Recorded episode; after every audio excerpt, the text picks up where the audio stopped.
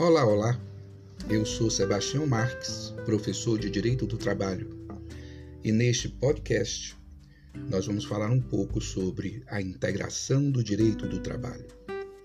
O ordenamento jurídico positivo é constituído de forma a solucionar qualquer conflito de interesses. A norma jurídica é geral e abstrata, sob a forma de uma situação hipotética. Entretanto, o legislador no exercício de sua função legiferante, não tem condições de prever todas as hipóteses que podem se concretizar no plano fático.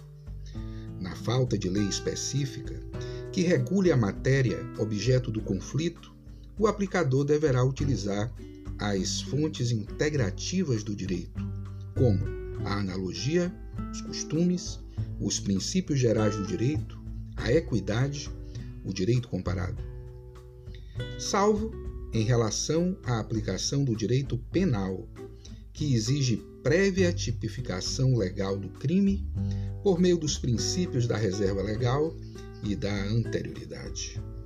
Esse procedimento é denominado de colmatação das lacunas legais, integração do direito ou colmatação das lacunas legais. Daí resulta o princípio da completude do ordenamento jurídico, que não comporta lacuna e veda ao juiz deixar de decidir com fundamento na omissão legal, conforme o artigo 140 do Código de Processo Civil. Artigo 140 do CPC. O juiz não se exime de decidir sob a alegação de lacuna ou obscuridade do ordenamento, do ordenamento jurídico. Parágrafo único. O juiz só decidirá por equidade nos casos previstos em lei. Em caso de lacuna na norma, a Lei de Introdução às Normas do Direito Brasileiro, no artigo 4, autoriza a utilização da analogia, dos costumes e dos princípios gerais do direito para preenchê-la.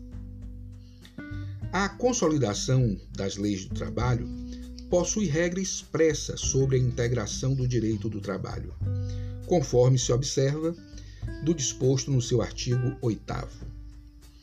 As autoridades administrativas e a Justiça do Trabalho, na falta de disposições legais ou contratuais, decidirão, conforme o caso, pela jurisprudência, por analogia por equidade e outros princípios e normas gerais do direito, principalmente do direito do trabalho, e ainda de acordo com os usos e costumes, o direito comparado, mas sempre de maneira que nenhum interesse de classe ou particular prevaleça sobre o interesse público.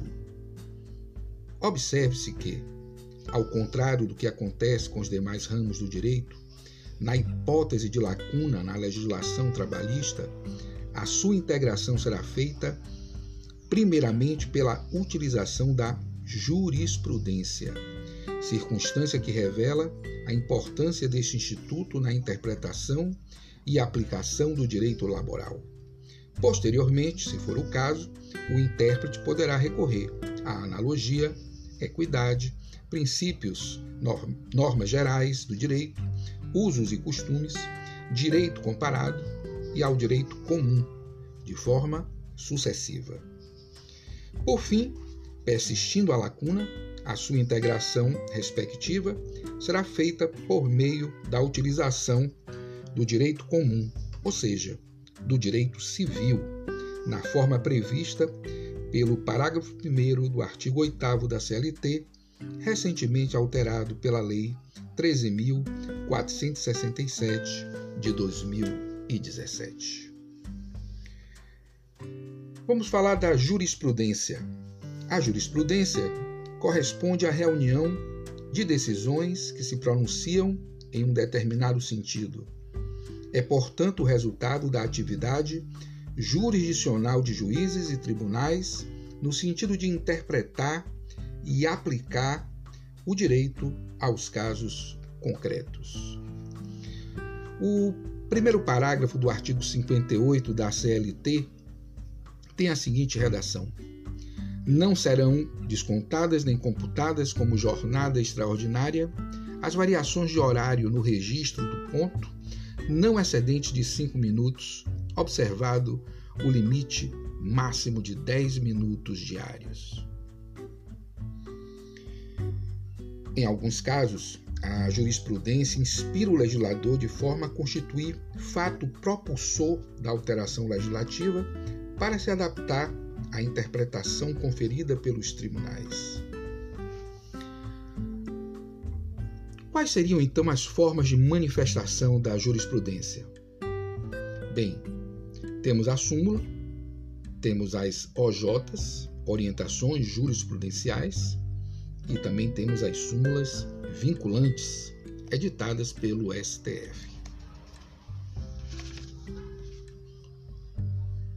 Lembrando que as súmulas vinculantes vinculam todos os órgãos do Poder Judiciário, bem como a administração pública direta e indireta dos três níveis: municipal, estadual e federal. Vamos falar da analogia. A lei, em sentido lato, tenta prever a ocorrência de fatos sociais que são considerados relevantes para o direito, para definir como os indivíduos deverão se comportar na hipótese de sua concretização. Contudo, em algumas situações, sequer existe uma norma genérica para ser aplicado a um caso concreto específico. Nessa hipótese de vazio legislativo, pode o aplicador do direito recorrer a uma regra jurídica que trata abstratamente de um fato jurídico semelhante e aplicá-la à situação fática que se encontra desprovida de regramento específico. Desse modo, a busca por dispositivos legais que tratam de fatos semelhantes pode ser feito, pode ser feita dentro do mesmo ramo do direito, ou pode ser requisitado de algum subsistema jurídico diverso, desde que possuam uma mesma causa formadora. Usos e costumes. O direito, na maioria das sociedades modernas, é eminentemente escrito. Contudo, não se pode negar o caráter normativo de regras não escritas, derivadas da prática de fatos humanos constantes, que são passadas de geração em geração, definidoras de condutas e impregnadas de coercibilidade denominadas de costumes jurídicos. Observe o artigo 458 da CLT. Além do pagamento em dinheiro, compreende-se no salário, para todos os efeitos legais, a alimentação, habitação, vestuário ou outras prestações in natura que a empresa, por força do contrato ou do costume, fornecer habitualmente ao empregado, em caso algum, será permitido o pagamento com bebidas alcoólicas ou drogas nocivas. Bem, os costumes podem ser contra legem, secund legem e prater legem. Os costumes contra legem são aqueles que contrariam as disposições legais e, por esses motivos, não são aceitos no ordenamento jurídico pátrio. O segundo legem são os costumes que acompanham as diretrizes constantes das normas estatais escritas, que lhe fazem referência expressa. Por fim, os costumes prater legem servem para completar as lacunas legais, uma vez que são aplicados no, na hipótese de vazio legislativo, assim como ocorre com a analogia e com os princípios gerais do direito. Na prática trabalhista, não se tem observado a utilização do costume prater legem. Mais comum é o uso do costume autorizado pela própria norma laboral, segundo legem. Pode-se dizer que há pontos de contato entre o direito do trabalho e o sistema comolau, que é o sistema do direito oral, em face da importância das súmulas e das orientações jurisprudenciais emanadas do Tribunal Superior do Trabalho, em que pese não decorrem da verificação dos usos e costumes diretamente pelo juiz, mas sim da mera interpretação legal. Equidade. Entende-se por equidade a disposição de agir com justiça. É saber a justa medida de todas as coisas. Em algumas situações, a utilização da equidade como forma de integrar a lacuna deixada pela lei é por ela própria determinada.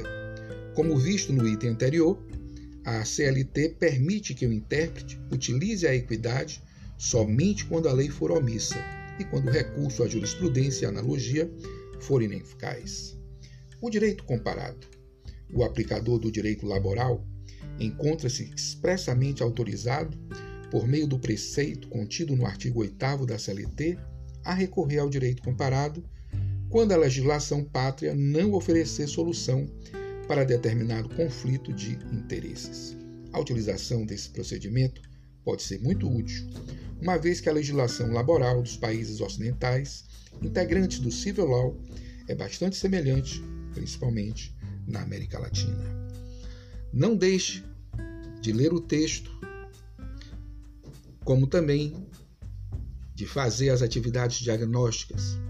Elas são muito importantes para a nossa aula ao vivo. Aguardo você lá. Um forte abraço.